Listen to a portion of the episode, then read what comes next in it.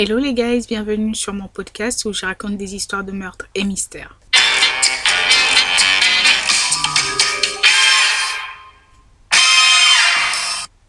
Aujourd'hui, nous allons parler de Giulia Tofana, l'une des tueuses en série les plus prolifériques pour son époque en Italie. Elle aurait causé la mort de plus de 600 hommes au XVIIe siècle. On raconte donc qu'elle a transformé sa société de cosmétiques en usine fournissant du poison l'Aqua Tofana. Avant de commencer, on va faire un petit détour pour que je vous raconte d'où m'est venue cette histoire. Euh, je suis quelqu'un de très très anxieuse et le problème c'est que en fonction des situations, enfin c'est pas vraiment un problème, mais enfin si c'est un problème l'anxiété, mais en fonction des situations, j'ai des trucs qui arrivent à me calmer. Donc euh, l'une de ces situations va être le métro. Euh, donc on va prendre l'exemple du métro. Je suis très très très angoissée dans le métro. Je ne sais pas pourquoi. Ça m'angoisse d'être dans le métro. Et le pire c'est quand il y a de la foule. Quand il y a beaucoup de monde, alors là c'est le pire. Donc j'ai découvert récemment que l'une des choses qui arrive à me calmer c'est d'écouter du Mozart. Je ne sais pas pourquoi, mais ça arrive à m'apaiser. Et donc un jour j'écoutais du Mozart et là je me suis dit mais attends, tu sais un peu ce, par quoi Mozart il est passé toute sa vie, tu connais un peu sa vie, mais est-ce que tu sais comment il est mort Mozart? Et là, je me suis dit, révélation, je veux savoir comment il est mort Mozart.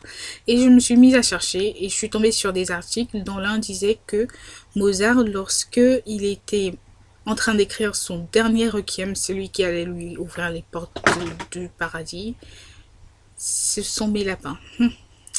Désolée celui qui allait lui ouvrir les portes du paradis sur terre, euh, c'est-à-dire euh, celui qui allait lui donner toute sa gloire sur terre, euh, Mozart est tombé malade et pendant sa maladie, il s'est mis à disserter sur la mort.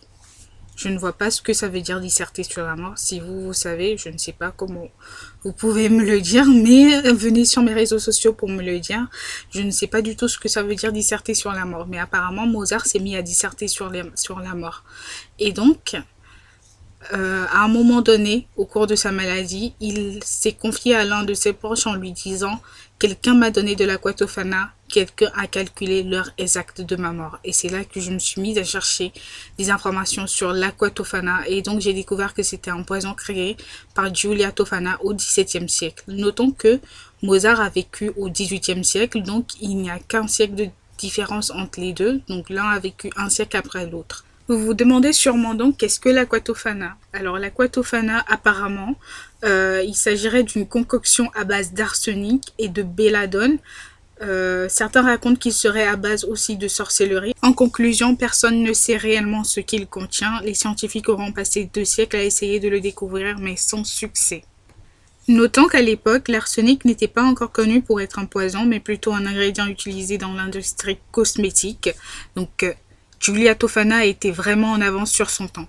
Donc, qui était Giulia Giulia était supposément la fille d'une femme nommée Teofania Diadamo, qui serait apparemment l'inventrice de ce poison pour les femmes qui voulaient se débarrasser de leur mari.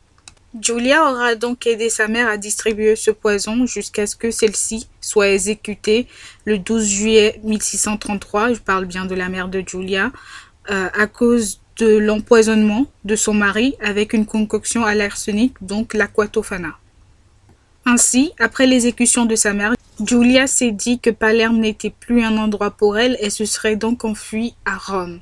Une fois à Rome, Julia créa son business, sa société de cosmétiques, où elle distribuait en cachette son poison aux femmes qui voulaient se débarrasser de leur mari, comme sa mère avait commencé.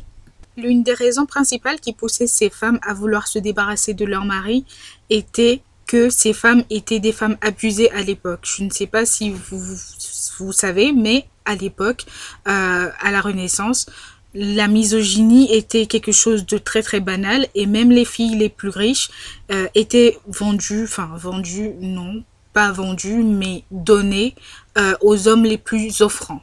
Ces hommes-là pouvaient ainsi faire de leurs femmes tout ce qu'ils voulaient, les battre, les taper, enfin les battre et les taper c'est pareil, mais euh, en faire tout ce qu'elles voulaient. L'une des deuxièmes raisons qui pouvait pousser ces femmes à vouloir se débarrasser de leur mari était le, taux de mortalité qui était très très important à l'accouchement et donc certaines femmes ne voulaient plus du tout avoir d'enfants. Donc la solution, à l'époque, il n'y avait pas vraiment de contraceptif. La solution, c'était de se débarrasser de son mari. Il convient donc de tenir compte de tout cela avant de juger ces femmes-là. La carrière de notre empoisonneuse à succès dura ainsi plus de 50 ans. Il convient aussi de retenir que sa fille l'aidait tout comme Julia aidait sa mère. L'aquatofana était un produit célèbre parce qu'il était discret et indétectable. Il tuait lentement et donnait l'impression d'une mort naturelle. Vous vous demandez donc sûrement comment fonctionnait ce business, alors laissez-moi vous le dire. Julia avait sa boutique de cosmétiques qui lui servait de couverture pour la distribution de son poison, l'aquatofana. Et elle fonctionnait par un système de connaissance, c'est-à-dire si toi tu t'es débarrassé de ton mari et que tu te rends compte que ta voisine est dans le même cas que tu as été, tu recommandes Julia alors à ta voisine que tu sais évidemment qu'elle est une personne de confiance. Si tu penses que cette personne n'est pas une personne de confiance, tu ne la recommandes pas à Julia. Et malgré le fait que toi, tu sais que c'est une personne de confiance, Julia, de son côté, à partir du moment où tu recommanderas cette personne à Julia. Julia fera son enquête. Oui, apparemment, elle faisait son enquête de son côté avant de donner ce poison à cette personne. On est tous d'accord que quand tu as un business pareil, la dernière chose dont tu as envie, c'est que la police t'arrête. Ainsi, une fois que Julia t'acceptait comme cliente, elle te coachait dans la manière dont tu devais te comporter pendant que ton mari serait malade et une fois qu'il serait mort. L'on raconte qu'elle allait jusqu'à demander à ses clientes de demander une autopsie à la mort de leur mari afin de les laver de tout soupçon. Le business de rêve va connaître son apogée lorsque l'une de ses clientes, s'étant sentie coupable, a tout avoué à son mari avant qu'il ne mange sa soupe. Le mari traîna donc sa femme à la police, où, après s'être fait torturer, cette donna le nom de Julia Tofana. Le petit bémol qu'il y aura, c'est que Julia apprit que cette femme avait avoué et s'est donc enfuie et demanda asile dans une église. On raconte notamment qu'elle continua même son business à l'aide des personnes qui se trouvaient dans cette église. La population, apprenant où Julia se cachait, débarqua aux portes de l'église en colère avec euh, des torches. J'imagine euh, que c'est avec ça que ça devait se passer à l'époque.